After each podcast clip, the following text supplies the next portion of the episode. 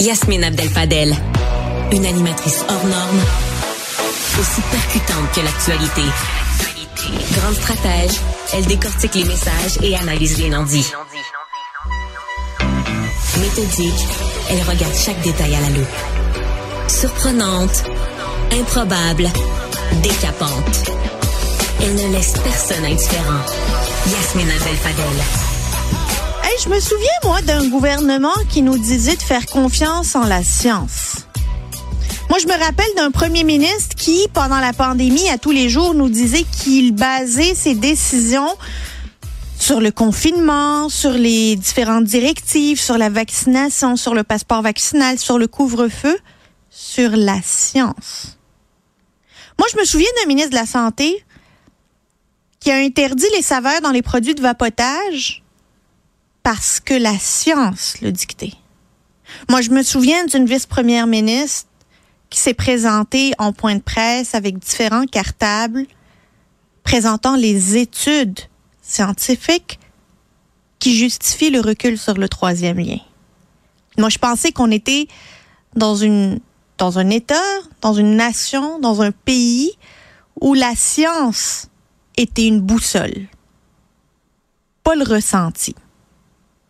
Aujourd'hui, le gouvernement a décidé qu'il allait voter contre la baisse du taux euh, de sang, euh, en fait, de taux d'alcool dans le sang pour euh, avant de prendre le volant de 0,08 à 0,05 comme toutes les autres provinces canadiennes.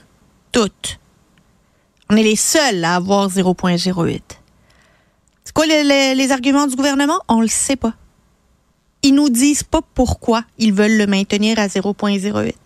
D'autant plus que la propre santé publique, là, tu sais, la santé publique qui recommandait qu'on soit confiné puis on se confinait, qui recommandait qu'on se fasse vacciner puis on se faisait vacciner, qui recommandait qu'on soit dans le couvre-feu puis on, le respectait, qui recommandait bien des affaires puis qu'on le suivait parce que c'était la science.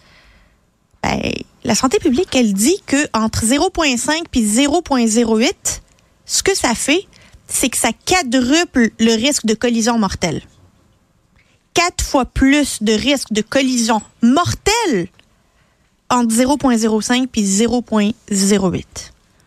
Qu'est-ce que le gouvernement fait avec quatre fois plus de risques, je leur dis, d'accidents mortels? Il met ça à poubelle, puis il vous dit, vous pouvez conduire pompette. Parce qu'au Québec, c'est comme ça que ça fonctionne. Bienvenue à CUP. Yasmine Abdel-Fadel. Elle traite l'information avec rigueur et efficacité. Une approche fraîchement moderne de l'actualité. Tu sais, les pédopsychiatres, là, c'est pas comme si c'était... Euh, on en avait trop au Québec, là. On en cherche, on le sait, les listes d'attente sont longues, nos enfants en arrachent, nos jeunes en arrachent, ils ont besoin d'être vus par des professionnels. Ils n'y arrivent pas. Eh bien, imaginez donc qu'un médecin spécialiste de Gatineau, un pédopsychiatre, le seul pédopsychiatre de Gatineau, ben, il s'est juste fait suspendre du jour au lendemain son permis de travail. Il peut plus travailler. C'est Immigration Canada qui a décidé de ça. Euh, fait que finalement, aujourd'hui, Gatineau n'en a plus de pédopsychiatre grâce à un fonctionnaire d'Immigration Canada qui a dû trouver ça bien intelligent. On en parle avec Alexis Brunel-Duceppe, député bloquiste et porte-parole en immigration. Bonjour, euh, Monsieur Brunel-Duceppe. Bonjour c'est assez ahurissant de voir à quel point euh, les fonctionnaires, la machine gouvernementale, pas juste manque de d'empathie ou manque de sensibilité, mais semble être à une dans une galaxie très lointaine de la nôtre. Là. Ben, le ministère d'immigration, l'IRCC, là, ça devrait être le plus euh, le ministère le plus humain de la fonction publique ah fédérale, alors que c'est tout le contraire. Et c'est pas juste ça, c'est, c'est probablement le, le, ministère le plus dysfonctionnel dans l'appareil gouvernemental fédéral. Là, ça, je pense qu'il n'y a pas de doute là-dessus. Et le problème, c'est pas nécessairement le jugement des fonctionnaires ou les fonctionnaires, c'est la structure même d'IRCC qui fait en sorte qu'on se retrouve comme des cas euh, comme comme ce monsieur à Gatineau qui, qui est pédopsychiatre et qui se fait dire du jour au lendemain que son permis est révoqué alors qu'il n'y a pas d'explication, il n'y a pas de communication directe avec un être humain, justement, pour lui expliquer pourquoi et comment régler la situation. C'est ça le problème, là, présentement. Et quand on est rendu au troisième ministre depuis le 2019 à, à, à, ce poste-là, ben, je pense que euh, si on change le capitaine à chaque fois, ça n'empêchera pas le bateau de couler. Donc, encore une fois, c'est lamentable euh, et, et c'est incohérent comme décision et on se retrouve devant le fait accompli par chance, ça a été médiatisé par un, journaliste de Québécois, Hugo Duchesne. Et malheureusement, par contre, encore une fois, il a fallu que ce soit médiatisé pour que ça se règle, parce que ce que j'en comprends, c'est que c'est en voie d'être régularisé parce qu'il y a eu un article, mais combien de centaines de cas, combien de milliers de cas ne sont pas médiatisés et se retrouvent euh, devant devant un fait accompli et doivent s'en retourner d'où ils viennent? C'est extrêmement malheureux. Mais c'est quoi problème à IRCC? Est-ce que c'est le nombre de fonctionnaires qui sont manquants ou c'est la qualité de la formation qu'on leur donne qui fait en sorte qu'on s'en sort pas?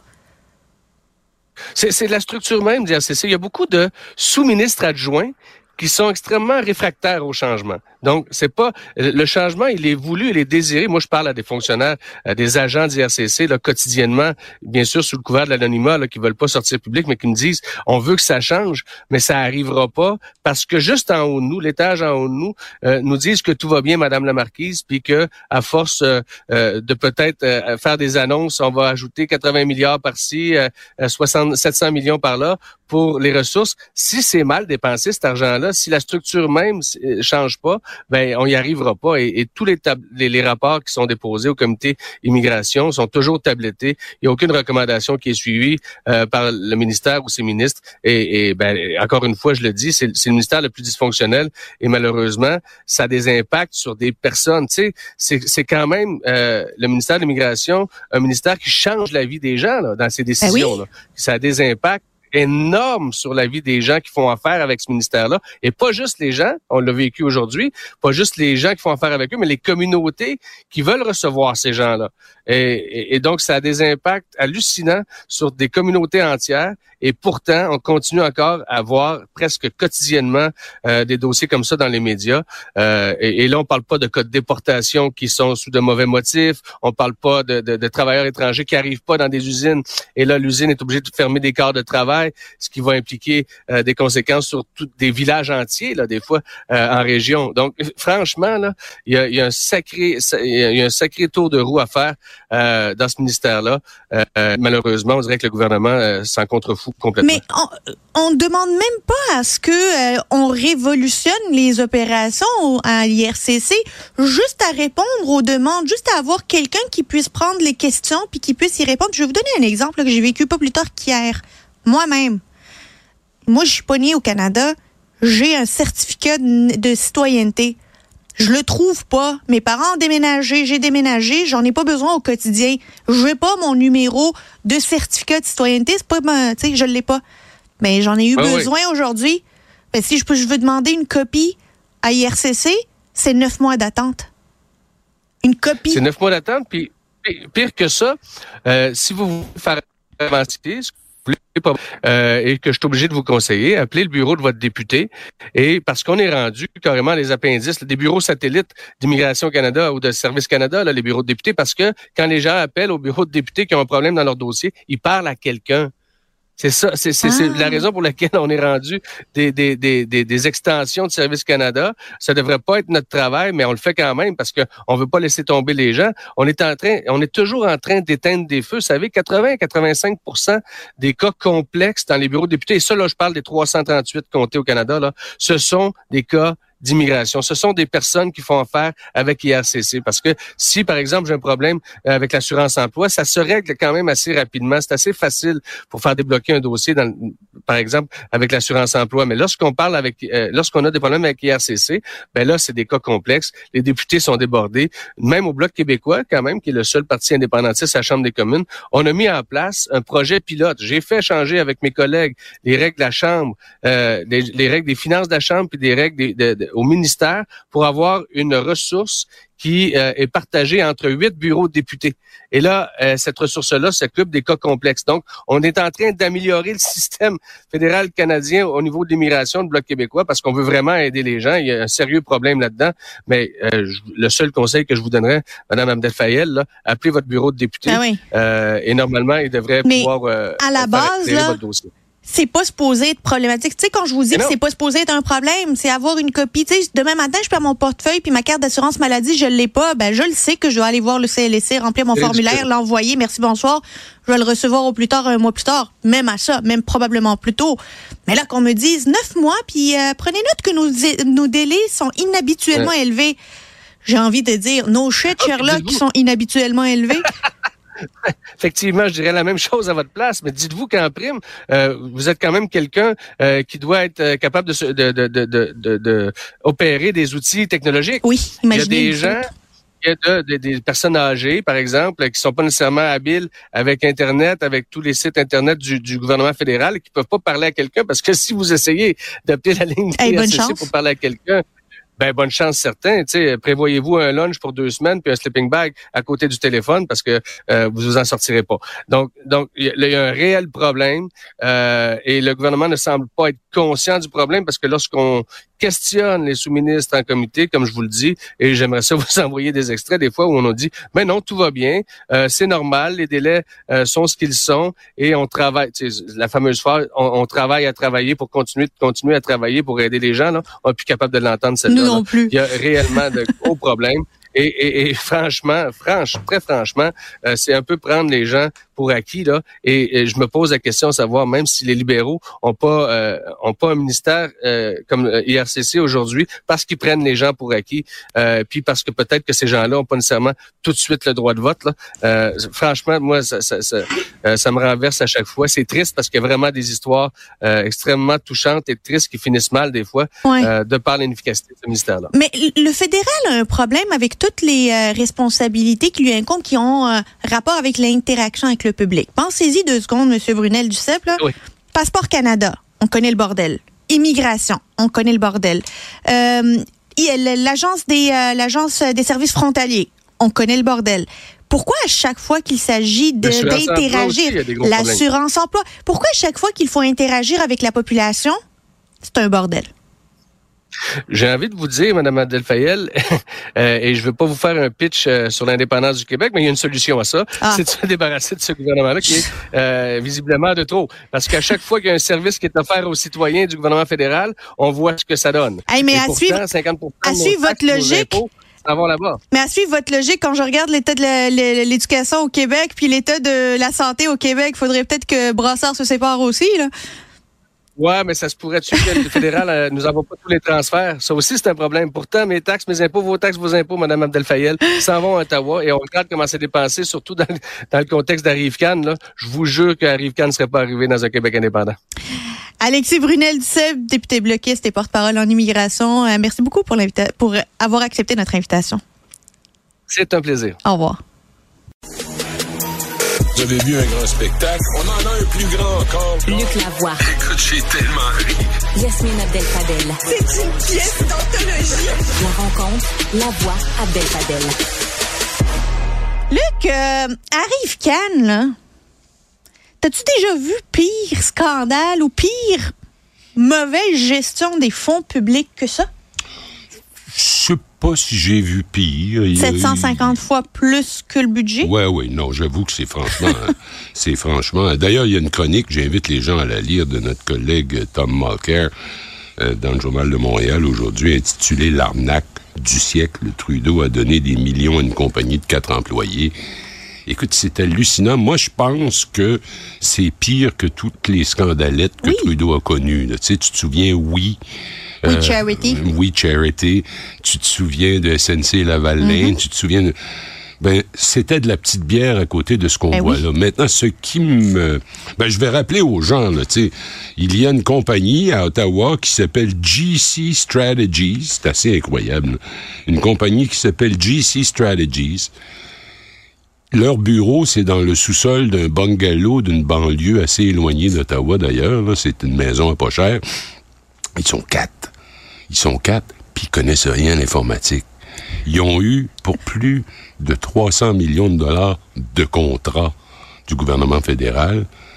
Et ils connaissent rien dans ça, là, mais strictement rien. D'ailleurs, il y en a un qui comparaissait hier, avait un comité des députés. Euh, en fait, il y en a deux, là, mais on va dire Christian Firth. Euh, il a dit, on, nous autres, on charge une commission entre 15 et 30 C'est ce que ça fait? C'est ce que ça fait, ça, 300 millions, 15% hein? Ça fait quelque chose comme... Ben là, ça fait quelque chose comme 6-7 millions. 6-7 millions qu'ils mettent dans leur poche. Alors, qu'est-ce qui est arrivé dans ça? C'est au départ, c'était pour mettre au point une, application pour les téléphones, pour les aéroports essentiellement, également pour les gares de chemin de fer et tout ça. Tu arrivais, tu présentais ça, puis ça donnait ton dossier euh, vaccinal, et voilà. Et ils ont annoncé ça comme quelque chose qui allait coûter 80 000 ça a coûté 60 jusqu'à maintenant. Ils savent pas. Puis on le sait pas. On sait pas si c'est pas 85, si c'est pas 90. Ils ont juste pu compter 60 à date. Maintenant, on peut être tenté, et là j'avoue que je parle, euh, comment dire, de façon spéculative. On peut se demander est-ce qu'il était bien branché chez les libéraux, les quatre personnes qui travaillent dans un sous-sol pas loin d'Ottawa? Et la réponse, ben je ne sais pas la réponse. Mais ce que je vois, c'est que ces contrats-là ont commencé à être donnés à GC Strategies en 2010, donc sous un gouvernement Harper. Il y en a eu moins. C'était moins énorme. Mais il y a quelque chose, là. Et, Ils étaient encore quatre? Euh, oui, oui, absolument. Ils n'ont jamais été plus que quatre. Ils faisaient des millions de dollars, puis il restait quatre. Oui, oui, ils étaient quatre, puis euh, ils faisaient rien, en fait. Euh, c'est eux autres qui... Tu leur donnais l'argent, puis eux autres se tournaient, puis ils faisaient de la... Sous-traitance. De, la sous-traitance instantanément vers du monde qu'ils connaissaient. Alors, qui sait s'il n'y a pas des, des honoraires de, de, de, de référencement? C'est important de, de, de, tenir ça, de savoir ça. Là, le Globe Mail nous annonce que la, la GRC n'ose pas dire qu'elle fait enquête. Elle dit qu'elle est en train d'évaluer le rapport de la vérificatrice générale qui nous a rendu ça public euh, il y a quelques jours. Et là, à Ottawa, tout le monde est un peu... Écoute, moi, quand je travaillais à Ottawa, à un moment donné, j'étais dans la fonction publique pendant pas peu de temps, mais je l'ai été membre de la fonction publique. Et il y avait une gamique qui s'était développée entre fonctionnaires. C'était que quand l'année fiscale, l'année des dépenses finissait le 1er avril, si tu avais eu, la, règle, c'est s'il y avait des, dépenses qui n'avaient pas été faites, qui avaient été budgétées mais pas faites, ça se retrouverait au, au, fonds consolidé du gouvernement. Et il avait inventé une bébelle une bébelle qui était que le ministère des approvisionnements et services, qui s'appelle plus comme ça, qui s'appelle Pub Service, en tout cas, peu importe, là, eux autres, ils agissaient comme un banquier. Alors, mettons, un mois avant la fin de l'année fiscale, les, les, fonctionnaires qui dirigeaient les programmes, puis tout ça, ils envoyaient ça comme dans un compte bancaire à approvisionnement et services qui leur donnait une sorte de facture pour dire, voilà, pour service rendu, je sais pas quoi. Et puis là, ben, ça s'accumulait. Et puis, il n'y a personne qui s'en rendait compte. Et je sais qu'il n'y a personne qui s'en rendait compte parce que je me souviens très bien. On était là, puis là, tu dis, à un moment donné, c'était une gamique de fonctionnaires. C'est une gamique de fonctionnaires. C'est pas nécessairement politique. Politique. C'est vrai. Bien que, comme le dit si bien euh, euh, Tom Mulcair, le principe de la responsabilité ministérielle dans le parlementarisme britannique, c'est qu'un ministre est responsable de tout ce qui se passe dans ben, son ministère. évidemment, on n'est pas fou. Et on sait bien que le, ministre ne peut pas tout savoir. Mais il est supposé de se structurer pour savoir l'essentiel. Alors, on peut pas comme ça dire, c'est une affaire de fonctionnaire, j'ai rien à voir là-dedans. mais Arrive c'est quand même une application qui est politique. Oui, oui, oui, oui, oui. C'est pas, pas une euh, solution technologique que les fonctionnaires utilisent entre eux. C'est le premier ministre qui a annoncé à Arifcan. C'est le gouvernement qui a annoncé à Arifcan. Tu as complètement raison. Mais là, où est-ce qu'on va s'en aller avec ça? Je veux dire, bon, il y a une enquête possible de la GRC. Il y a un comité parlementaire qui fait enquête. Il y a les journalistes qui grattent et qui grattent. Le journal La Presse a sorti quelques bons euh, textes là-dessus. Globe and Mail aussi. Alors, on va en savoir bientôt de plus en plus sur ces, deux personnages, dont un qui s'appelle Christian Firth. Euh, ils vont nous expliquer, puis l'autre s'appelle Darren Anthony disent ben non, devant le comité parlementaire, non, on connaît pas vraiment ça, on fait rien de ce travail-là. Nous, on, des courtiers. Euh, genre des courtiers qui se prennent 15 à 30% C'est ça. C'est épouvantable. c'est épouvantable. Et ça, ça peut détruire, ça peut mener le gouvernement Trudeau à sa perte. À l'heure actuelle, il est entre 15 et 20 points derrière Poilièvre. Et la principale chose que tu vois dans les sondages, c'est que les gens pensent qu'il est incapable de gérer la chose publique. Et sais-tu quoi? Ça commence à ressembler à ça. depuis le moment où il a été élu en 2015, je pense qu'il y a 60 000 fonctionnaires de plus. As-tu pensé à ça? 60 000 fonctionnaires de plus. Il n'y a rien qui fonctionne. Ils sont pas capables d'émettre les passeports, ils sont pas capables de gérer l'immigration. Hier, on nous annonçait, ou avant-hier, hein? les, vols d'auto, là, ils se réveillent, puis ah, la police agit, puis c'est bon, on se dépêche, là. Euh, on nous apprenait qu'il y avait un pédopsychiatre qui était le seul de la région ben de, l'Outaouais qui, oups, venait de se faire sacrer dehors du pays parce que je sais pas quel papier d'immigration n'avait pas été rempli. Là, on nous annonce aujourd'hui qu'ils ont réglé ça. Ils réglé ça. Alors, on a cette impression que la machine fédérale que la machine gouvernementale, parce que vraiment fédérale ou provinciale, c'est guère mieux, on dirait que c'est hors contrôle. Complètement, ça arrête pas de croître. C'est rouillé. C'est encrassé, c'est empoussiéré. Mais en plus, c'est comme en train de pousser comme de la, comme de la mauvaise herbe. C'est vraiment épouvantable. Je veux dire, comment ça se fait qu'on n'arrête pas d'avoir plus de fonctionnaires? On est rendu à un point au Québec où il y a 40 quelques pourcents des gens qui travaillent d'une façon ou de l'autre pour le gouvernement, pour des sociétés reliées au gouvernement, pour des sociétés financées par le gouvernement. Écoute, mais ces fonctionnaires sont où? Parce que visiblement, ils sont pas à Immigration Canada. Puis ils sont pas à Passeport ben, Canada. Je sais pas, moi, qu'ils sont pas à Immigration Canada, parce que quand tu regardes la façon de gérer dans les grandes entreprises, tu te, tu te, comment dire, quand tu regardes la façon de gérer d'une entreprise, tu te rends compte que quand il y a trop de monde, c'est aussi pire que quand il n'y en ben a pas assez. Parce qu'ils se pilent sur les pieds, ils s'envoient des notes de service entre eux, ils se relancent l'un l'autre, ils font une autre réunion. Alors ça fait de plus une machine qui est de plus en plus encrassée, comme si elle essayait de s'auto-justifier en faisant toutes sortes de gestes parfaitement inutiles. Mais là, vraiment, Tom Mulcair dit dans sa chronique qu'il pense que Trudeau est cuit avec ça. Je sais pas si Tom va trop loin, mais j'ai tendance à penser fait que tu penses-tu que Khan va faire euh, ben, partir Justin? ben, si Trudeau veut changer son message, il sera plus capable de le passer parce qu'il n'y a rien qu'une chose qui va intéresser le monde, c'est comment tu as fait pour passer de 80 000 à 60 millions sur une application comme celle-là.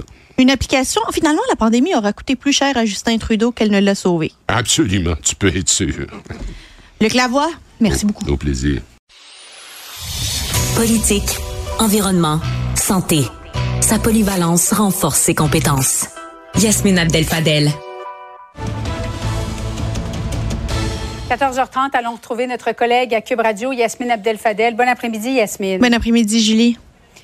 Bon, bien évidemment, parlons de cette tragédie qui est survenue sur l'heure du dîner, Vaudreuil-Dorion. Quatre personnes qui auraient été sauvagement poignardées euh, dans un immeuble à condo d'un quartier paisible, Vaudreuil-Dorion.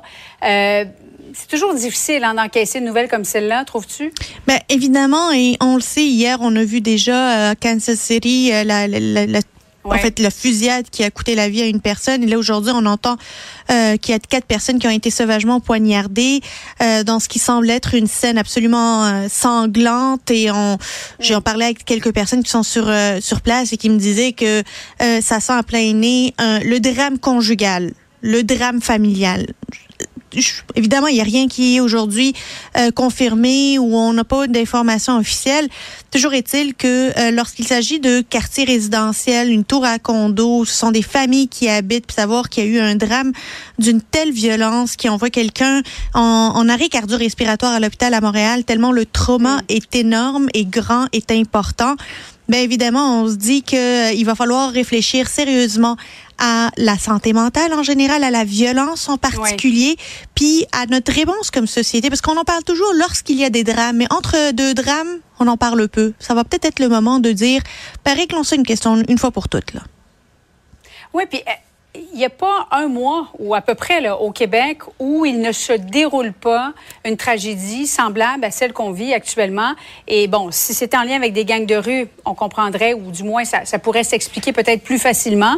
Mais lorsqu'il est question de santé mentale, on le répète, on le répète, tu as raison de le dire, Yasmine, c'est encore le parent pauvre du réseau de la santé.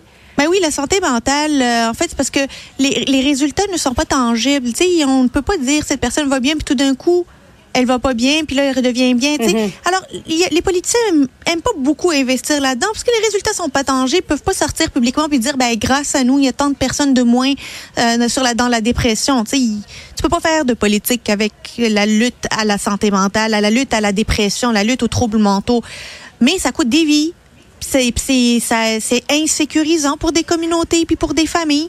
Puis ça a un coût, un coût humain. Il est peut-être pas politique, mais il est humain. Et ça, c'est important. Il faut qu'on prenne soin de notre monde. Il faut qu'on donne les services. Il faut qu'on dise que la violence ne peut pas être une option, ni dans la cour de récré, ni dans un condo à Vaudreuil. Que la violence doit être éliminée.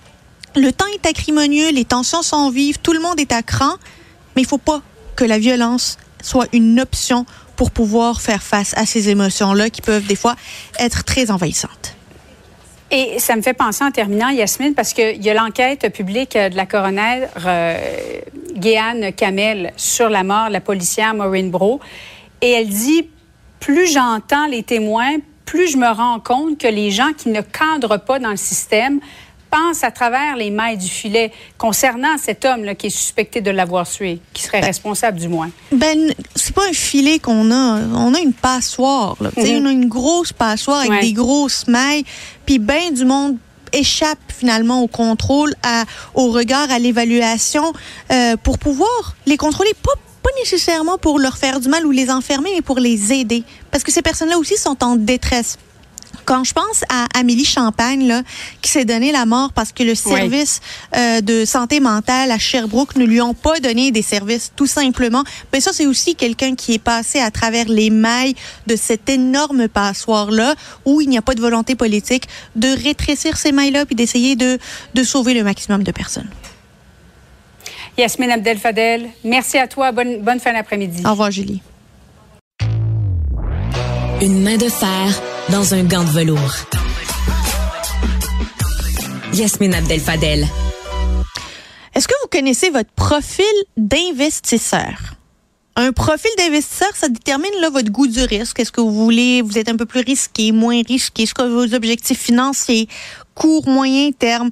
Euh, pour choisir où est-ce que on va investir votre argent, où est-ce qu'on va investir, vos épargnes, notamment derrière. Alors, on peut être prudent, prudent on peut être audacieux. Mais chose certaine, il faut être accompagné pour déterminer notre profil. Et c'est là où entre euh, en, scène des personnes comme Jean-Sébastien Jutras, planificateur financier à Jutras Gestion de patrimoine. Jean-Sébastien, très heureuse de te parler aujourd'hui. Allô Yasmine, pareillement toutes les personnes qui vont aujourd'hui cotiser pour le REER, puis là, il reste encore quelques jours avant la fin de la saison des REER, et qu'ils font pour la première fois, ils se font poser des questions. Ben, on va vous poser quelques questions pour déterminer votre profil d'investisseur. Est-ce que c'est juste comme un énorme sondage ou est-ce que ça donne vraiment quelque chose qui correspond à, à notre envie du moment et à ce comment on se sent dans le moment? Ben, c'est sûr que dans le moment, on pourrait le faire à deux moments différents, puis le profil pourrait être euh, différent. Mais il y a tellement de questions dans un profil d'investisseur, tout dépendant des compagnies à l'autre, mais qui permettent de déterminer si la personne est vraiment prudente ou si elle est audacieuse. C'est vraiment les, deux extrêmes. Qu'est-ce qui va influencer après? C'est la quantité d'actions qu'il va y avoir dans le portefeuille versus des placements de revenus fixes qui sont plus stables, qui sont du moins euh, plus euh, moins volatiles dans le temps de, de, plus de, d'un investissement. Plus de garantie, tout à fait. Et mais, mais ce qui est important, c'est que le profil d'investisseur, il, est obligatoire à faire. Hein. Fait des, parfois, il y a des gens qui disent ah, ben, je veux pas le faire, je sais que je suis audacieux, mais c'est la responsabilité du, du, conseiller de quand même remplir le profil d'investisseur pour vraiment voir si la personne est. Tu sais, en fait, euh, Yasmine, quand que ça va bien, tout le monde veut, euh, veut le meilleur rendement, mais quand que ça va mal, c'est personne qui, qui est prête à prendre le moins 10, le moins 15 ou moins 20 On est audacieux quand la, la, la, bourse va bien, puis on est euh, conservateur quand on a un crash comme en 2022. Tout à fait. Puis moi, en fait, ce que j'aime refaire, c'est justement quand il y a des périodes de volatilité plus élevées, on refait un profil d'investisseur, même s'il n'est pas dû dans le temps. On refait le profil d'investisseur et c'est là que ça nous montre un peu le vrai profil de cette personne-là. Donc, on peut le faire quand justement dans ces moments-là, mais on peut aussi le faire quand il y a des moments de la vie qui changent. Si vous avez, par exemple, naissance d'un enfant, vous approchez de la retraite, vous achetez une maison, ça se peut que ce soit des choses qui fassent en sorte que le profil d'investisseur change. Donc, c'est important de le refaire sur une base. moi, je pense au moins aux deux ans, mais ça pourrait même être plus fréquemment que ça. C'est moi ou le profil d'investisseur, là, puis là, je fais une grosse caricature. Quand t'es plus jeune, là, t'es comme, ah, ben, c'est loin, des investissements, euh, je veux que ça me rapporte, euh, c'est des investissements qui sont sur du long terme. Fait que, tu sais quoi, je suis bien audacieux au début de l'opération d'épargne, puis beaucoup moins quand t'arrives à la retraite puis que t'es proche euh, de faire sortir tes billes, là.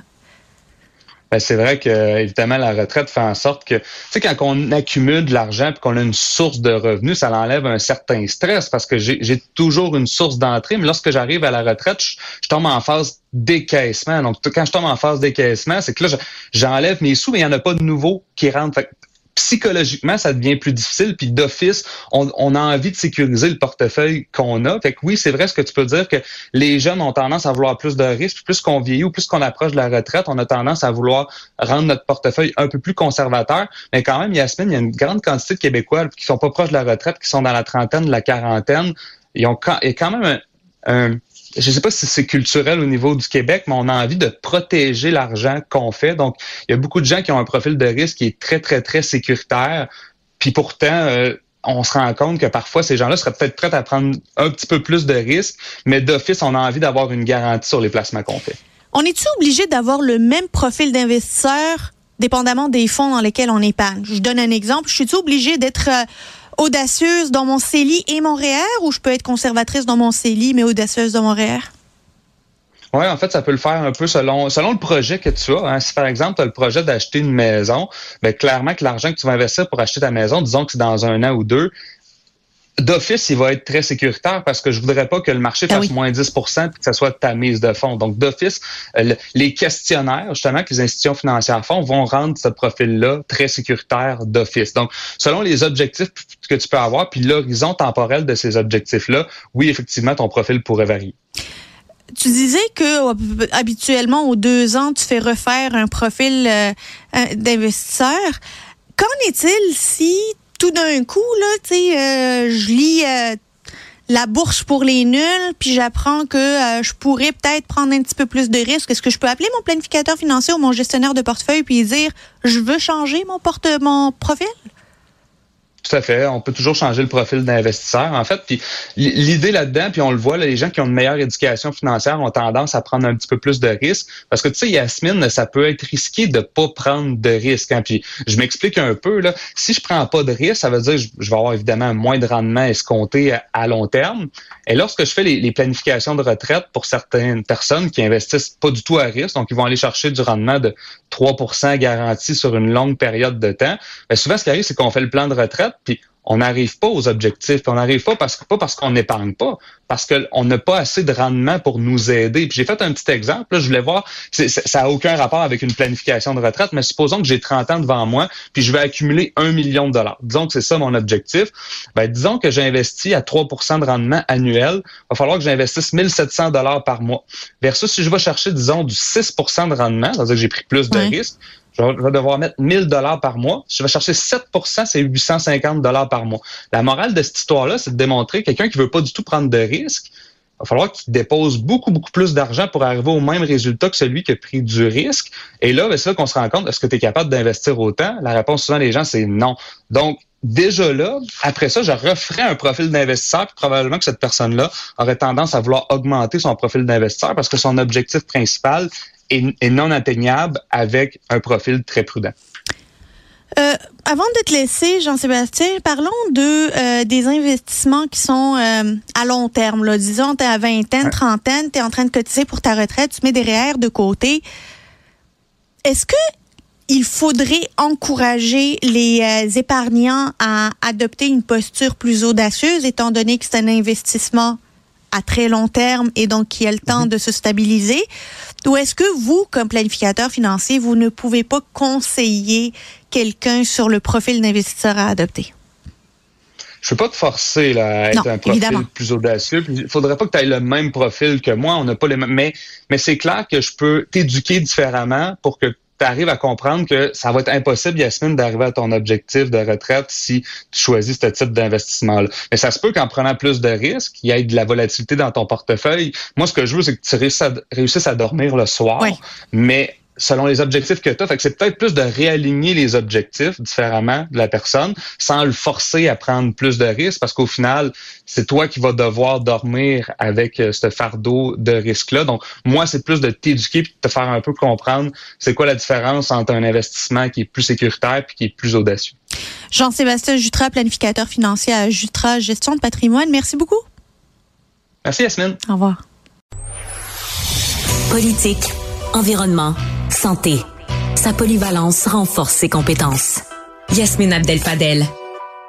On nous avait promis en négligeant la CAQ qu'on n'allait plus parler de souveraineté versus fédéralisme. Et ben, cette promesse est brisée comme bien d'autres. Euh, on n'en a jamais autant parlé que depuis que Denis Coderre a annoncé qu'il lorgnait la direction du Parti libéral du Québec le débat fait rage, souveraineté ou fédéralisme. On en parle avec André Pratt, président de la commission politique du Parti libéral du Québec et coprésident du comité de relance euh, du Parti libéral du Québec qui a déposé son mémoire euh, récemment, que Denis Coderre n'a pas encore lu, dois-je le rappeler.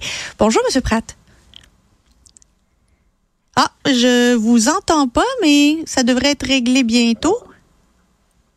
OK. Oui, là, je vous entends, Monsieur Pratt. Euh, très content de vous avoir. Oui, ça fait plaisir. Est-ce que vous êtes surpris, euh, comme moi, de voir le débat revenir aussi rapidement sur, euh, comme dirait Denis Coderre, les séparatistes puis les fédéralistes? Ben, moi, j'ai toujours été de ceux qui ont qui croyaient que cette question-là resterait toujours dans l'agenda euh, politique au Québec. Euh, la souveraineté du Québec, c'est une possibilité. Euh, c'est une c'est une possibilité que les Québécois pourraient décider d'endosser un jour. Euh, alors, ça m'étonne pas que ça revienne périodiquement à l'agenda, d'autant plus que il y a un nombre significatif de Québécois quand même qui sont souverainistes et puis il y a, il y a des partis politiques qui portent cette idée-là. Donc, c'est pas étonnant que ça revienne à l'agenda de temps à autre. Est-ce que vous pensez que la meilleure manière, puis vous avez été à la tête de l'idée fédérale, qui est une organisation qui travaillait pour avoir un fédéralisme renouvelé, repensé, qui dynamique, qui soit à l'avantage de tous. Pensez-vous que le meilleur moyen de défendre le fédéralisme est de parler des séparatistes, puis de lutter contre les séparatistes? Est-ce que le fédéralisme veut dire lutter contre l'indépendance? Ben non, euh, je pense qu'il y a beaucoup de choses qu'on peut dire en faveur du fédéralisme et de l'appartenance, de l'appartenance au Canada. Maintenant, la réalité, c'est qu'il y a un parti politique maintenant qui euh, euh, fait très clairement la promotion de l'indépendance, euh, et, et, et, ce parti-là, ça, ça, donne à avoir un appui significatif des Québécois dans les sondages.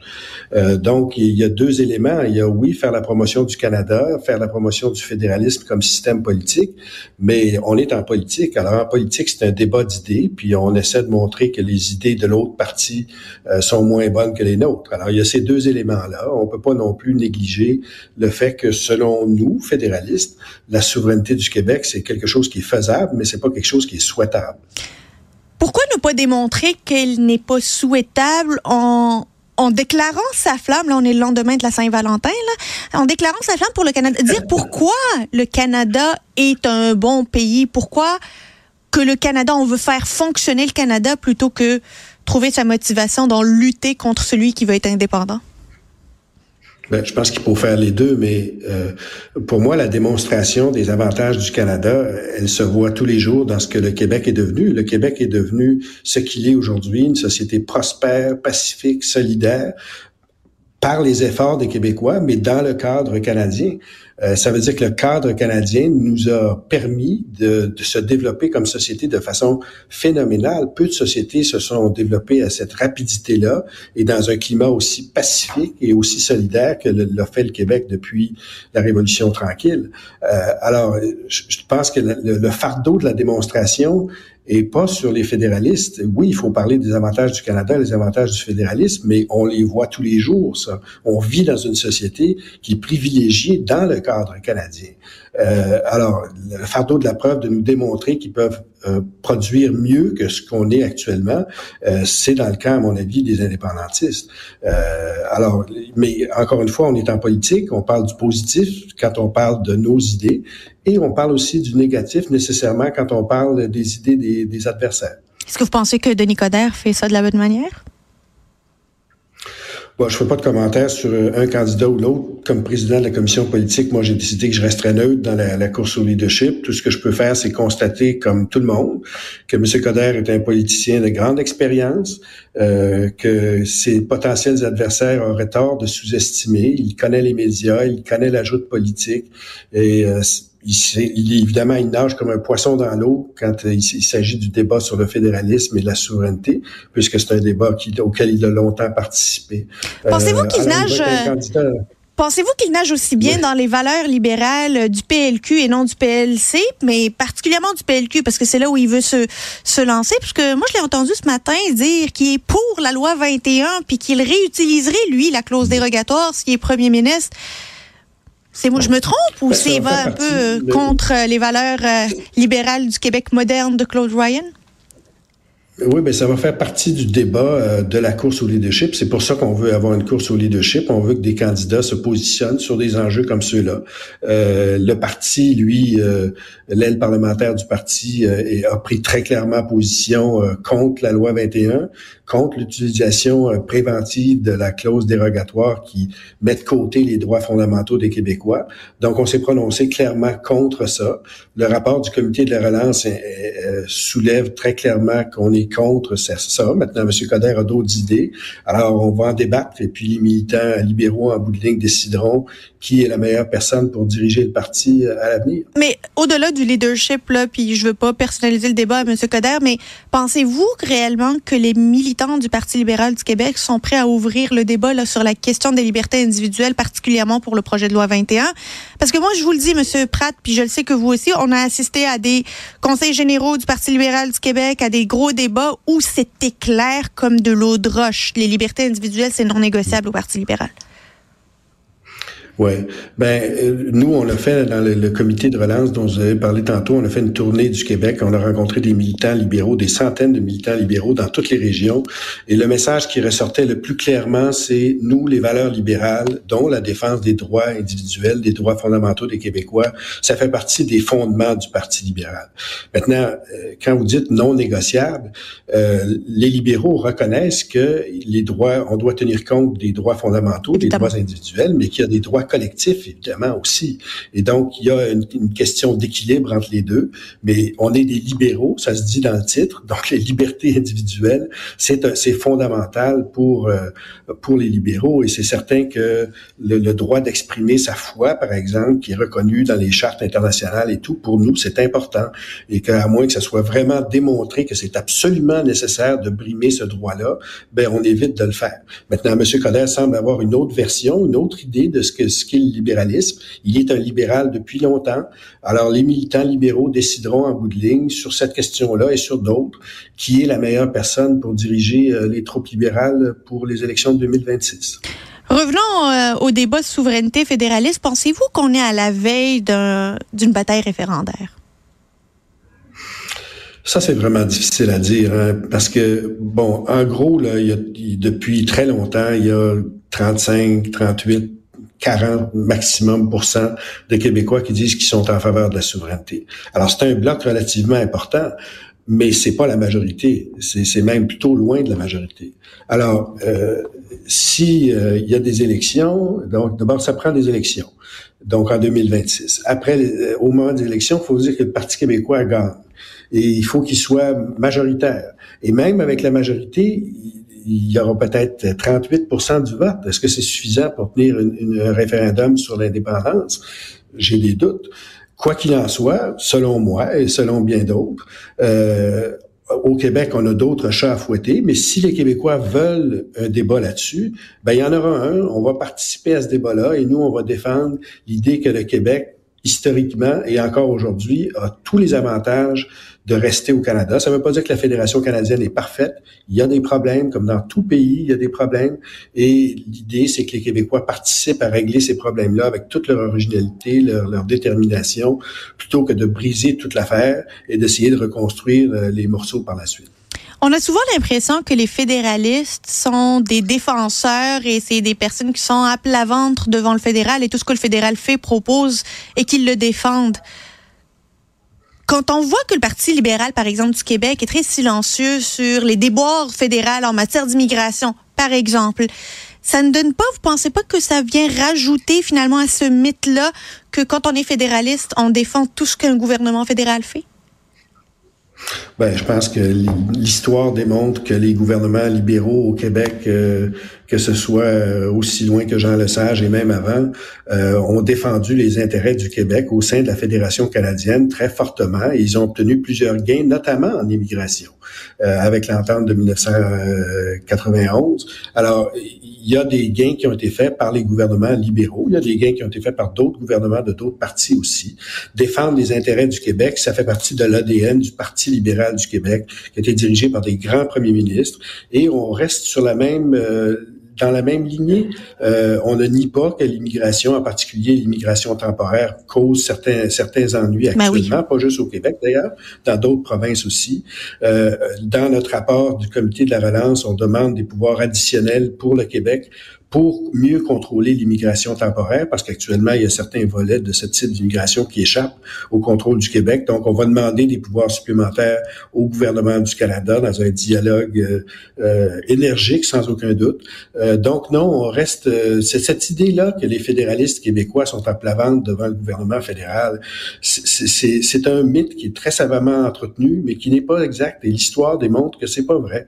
Et moi, je me considère certainement pas comme à plat ventre devant le gouvernement du Canada, puis j'estime que les fédéralistes québécois ont contribué à bâtir le Québec moderne tout autant que les gens des autres formations politiques, sinon plus. Monsieur Pratt, euh, avant de vous laisser aller, Québec solidaire, qui, euh, finalement appuie le gouvernement euh, dans la reconduction de la clause dérogatoire avec le projet de loi 52, est-ce que Québec solidaire est moins solidaire qu'ils ne le prétendent? Ben moi personnellement, je, je, je, trouve ça très regrettable. Je pense que quand on est des défenseurs des droits fondamentaux, il faut l'être quand c'est populaire et quand c'est moins populaire. Et euh, dans cette dans, dans le cas de la clause dérogatoire, il faut bien comprendre que s'il peut arriver à certains moments que euh, on utilise la clause dérogatoire, il faut le faire de façon la plus restreinte possible. Évidemment. Dans le cas du projet de loi 21, on met de côté tous les droits des Québécois. tous les droits sont mis de côté pour pas que les tribunaux puissent se prononcer par le projet de loi 21. Et moi, je trouve ça inadmissible et je suis extrêmement déçu que Québec solidaire ne continue pas à défendre les droits des gens, euh, les droits des minorités, comme ils prétendent le faire. Dans ce cas-ci, c'est pour eux, c'est vraiment un échec à mon avis. Ben oui, mais ils prétendent aussi être féministes alors qu'ils ont euh, euh, qu'ils payent leur euh, co-chef moins que l'autre co-chef qui est masculin. Puis ils prétendent aussi qu'ils sont contre les géants du web et qu'ils continuent à mettre de la publicité sur Facebook. Ça fait partie du folklore, disons, de Québec solidaire auquel ils nous ont habitués durant la dernière année. Et aujourd'hui, ça nous surprend un petit peu moins, disons-le comme ça. André Pratt, président de la commission politique du Parti libéral du Québec, merci beaucoup d'avoir été avec nous. Merci de l'invitation. À la prochaine. Au revoir. C'est donc euh, tout pour moi aujourd'hui. Euh, merci à toute l'équipe de recherche de mise en onde, aux euh, invités et à tous les collaborateurs qui sont venus à notre micro. Je vous retrouve très bientôt pour un autre épisode sur Cube Radio.